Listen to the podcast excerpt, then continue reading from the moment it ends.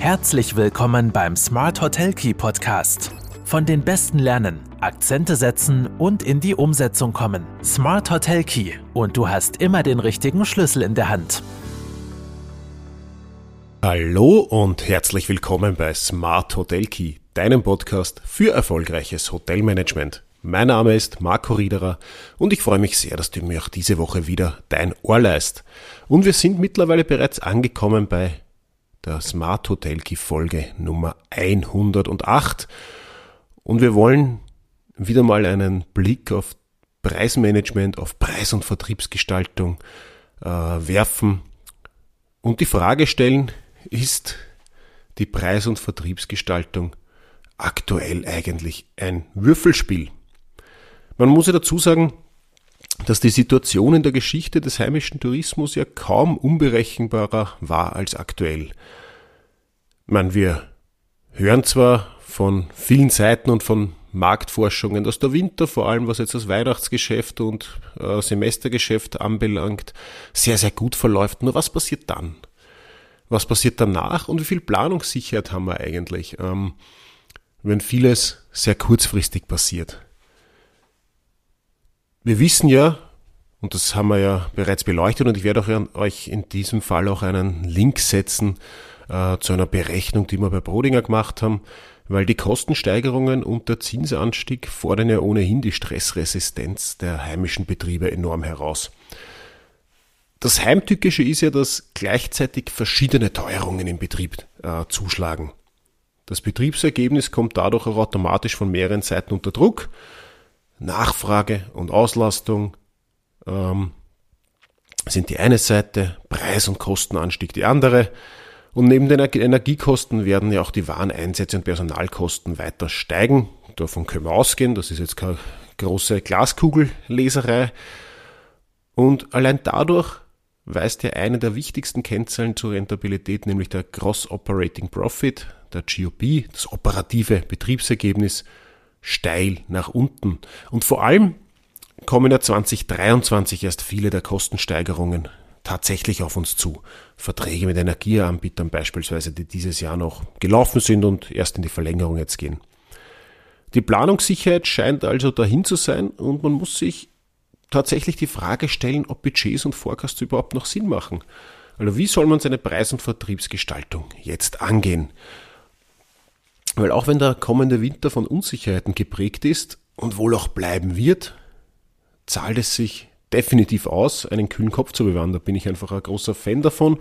Ähm, wir müssen uns einfach ein bisschen zurücknehmen, äh, Dinge und Entwicklungen auch mal kurz wirken lassen und dann überlegen, was bedeutet es und im Idealfall einfach strategisch schon rechtzeitig die Weichen zu stellen, beziehungsweise äh, dann auch für kurzfristige Änderungen während der Saison gewappnet zu sein. Und das funktioniert einfach umso besser, umso mehr ich mich auf verschiedene Szenarien vorbereitet habe.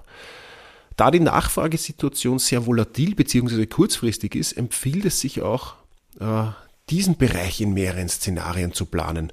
Ähm, wir kennen ja aus der Budgetierung sogenannte Best, Real und Worst Case Szenarien und ich bin auch ein Freund davon, dieses nachfrageseitig äh, sich genau anzuschauen. Also äh, was bedeutet mit meinen, äh, bedeutet das für meine Inlands- und Auslandsmärkte? Was bedeutet das für meine verschiedenen Gästesegmente, äh, Gruppen, Individualreisende, ähm, Pärchen, Familien etc. Wer ist vielleicht auch wie preissensibel? Worauf könnte es Auswirkungen haben äh, bei meinen Nächtigungen und bei meiner Auslastung?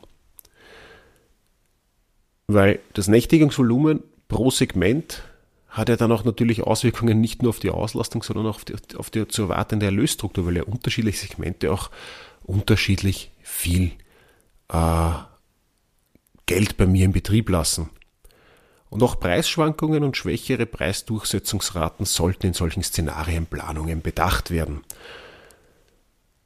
Natürlich sind Szenarienplanungen am Ende des Tages nur dann sinnvoll, wenn, die, wenn auch für verschiedene Abweichungen dann Handlungsfelder definiert werden. Also was ist zu tun, wenn der Worst Case eintritt? Und was bedeutet es für die Angebotsgestaltung? Was bedeutet es für, für mein Marketing, für meinen Vertrieb? Was bedeutet es aber auch für die Mitarbeitersituation? Vielleicht brauchen wir in der Betre Preis- und Betriebsgestaltung auch äh, manchmal ein bisschen Geduld, weil Preis- und Vertriebsoptimierung ist definitiv im Grunde ein langfristiger Prozess. Ähm, und Preise senken resultiert langfristig jedenfalls nicht in mehr Nachfrage. Das kann mir kurzfristig einiges äh, vom Mitbewerb abzweigen, wird mir aber langfristig keinen Erfolg bescheren.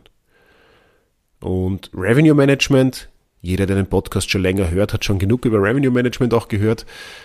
Das ist definitiv und unbestritten ein guter und wichtiger Ansatz, um die richtigen Preise zur richtigen Zeit an den richtigen Gast zu bringen.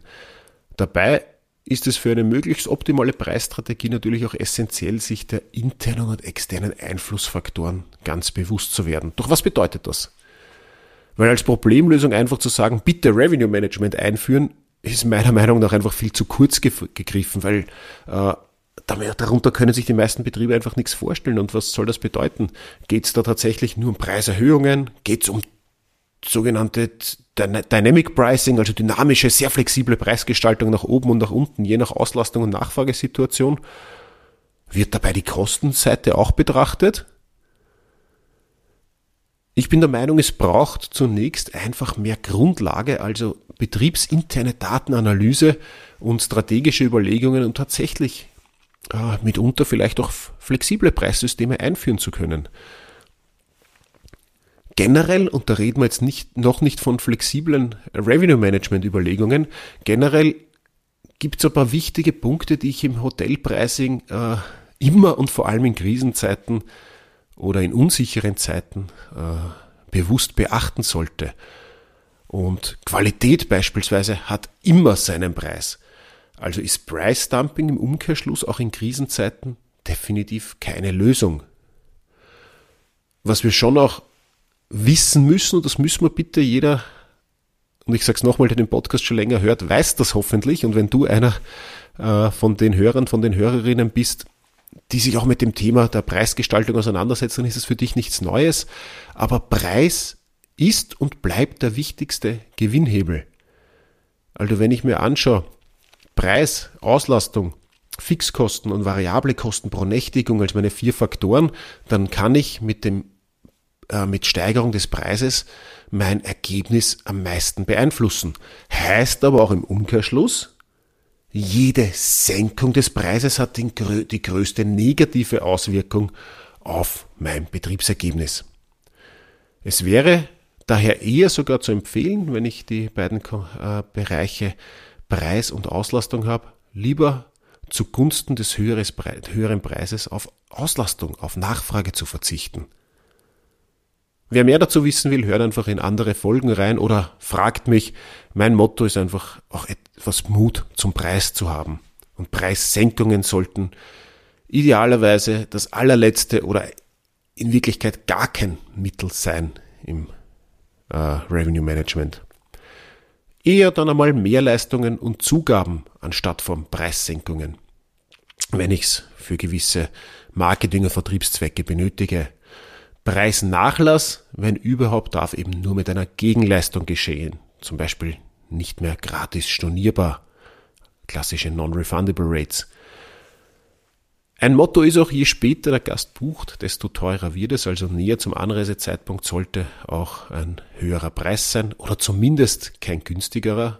Gleichbleibende Preise zum Anreisezeitpunkt wären ja schon mal ein erster Ansatz, aber wer sich mit Preisgestaltung intensiv beschäftigt, äh, wird als eines der, eine der ersten Lektionen lernen, dass Last-Minute-Angebote äh, der Vergangenheit angehören.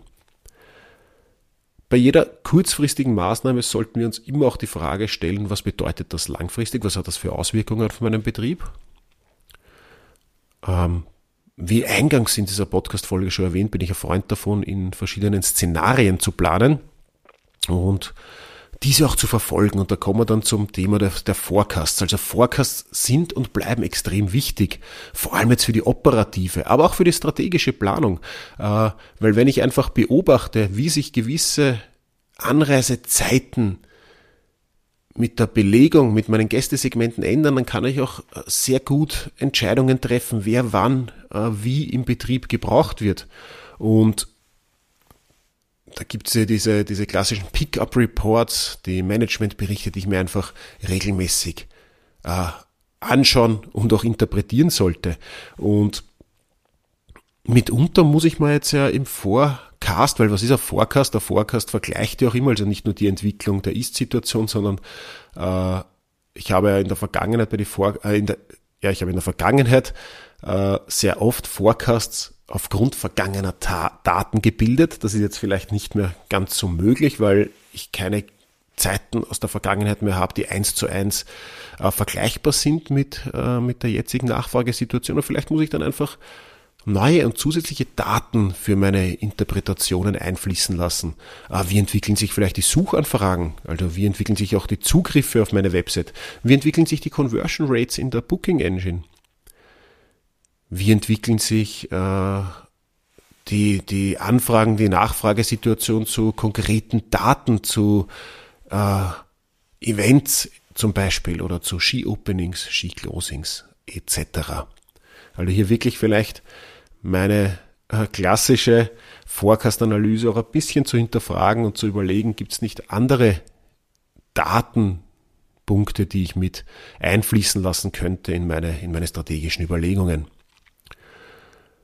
Und natürlich muss ich ja meine Vertriebs- und Marketingstrategie auch, äh, ja, nicht unbedingt erneuern, aber ständig hinterfragen, weil die besten Preise bringen am Ende des Tages nichts ohne, äh, ohne eine attraktive Sichtbarkeit, weil ich kann die beste Preisstrategie haben, wenn sie von meinen Gästen nicht gesehen, nicht wahrgenommen wird, dann wer soll dann buchen? Im Gegenzug bedeutet das natürlich, dass das beste Online-Marketing und die super Sichtbarkeit wirkungslos ist, wenn ich nicht mit den richtigen Preisen am Markt bin. Das heißt, die aktuelle Situation zwingt uns nicht nur dazu, unsere Preise und Kosten zu optimieren, sondern natürlich auch unsere Vertriebs- und Marketingstrategie aktiv zu hinterfragen und äh, gegebenenfalls zu optimieren. Vielleicht ergeben sich ja daraus auch neue Buchungsmotive oder neue Zielgruppen, die es anzusprechen gilt. Möglicherweise müssen wir auch bestehende Vertriebskanäle schließen, um die richtigen Gäste zu erreichen. Neue Buchungsmotive und Vertriebskanäle müssen dabei auch immer zur eigenen Positionierung und zur eigenen Zielgruppe passen. Das ist auch ganz wichtig. Ähm, ich sollte auch nicht zur gleichen Zeit zu viele Zielgruppen vermischen, weil dann kann man sich sicher sein, dass sich ein Gästesegment zumindest unwohl fühlt im Urlaub. Also ich kann schwer für, äh, als Extrembeispiel, äh, Adults only, Adults ohne Gäste ansprechen und dann äh, viele Familien mit Kindern bei mir im Haus haben. Grundsätzlich geht es beim Revenue Management, bei der Preisgestaltung immer über die Ertragssteuerung, über den Preis. Und für die möglichst optimale Preisstrategie ist es einfach auch essentiell, sich der internen und externen Einflussfaktoren bewusst zu werden.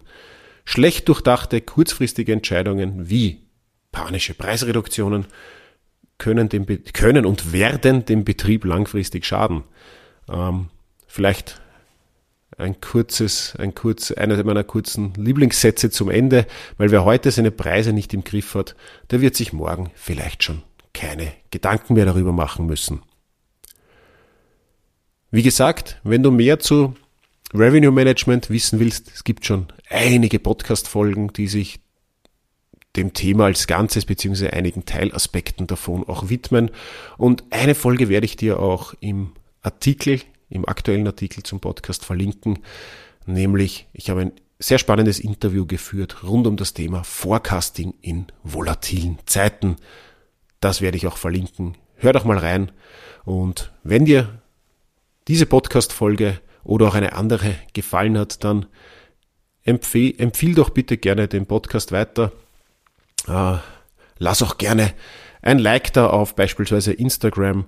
Abonniere den Podcast auf dem Podcast Player deiner Wahl. Oder wenn du diese 30 Sekunden Zeit hast, lass doch gerne auch eine Bewertung auf Spotify, Apple Music oder überall, wo es möglich ist, da. In diesem Sinne, ich wünsche dir noch einen schönen Tag, eine gute Zeit und werde noch erfolgreicher im Hotelmanagement.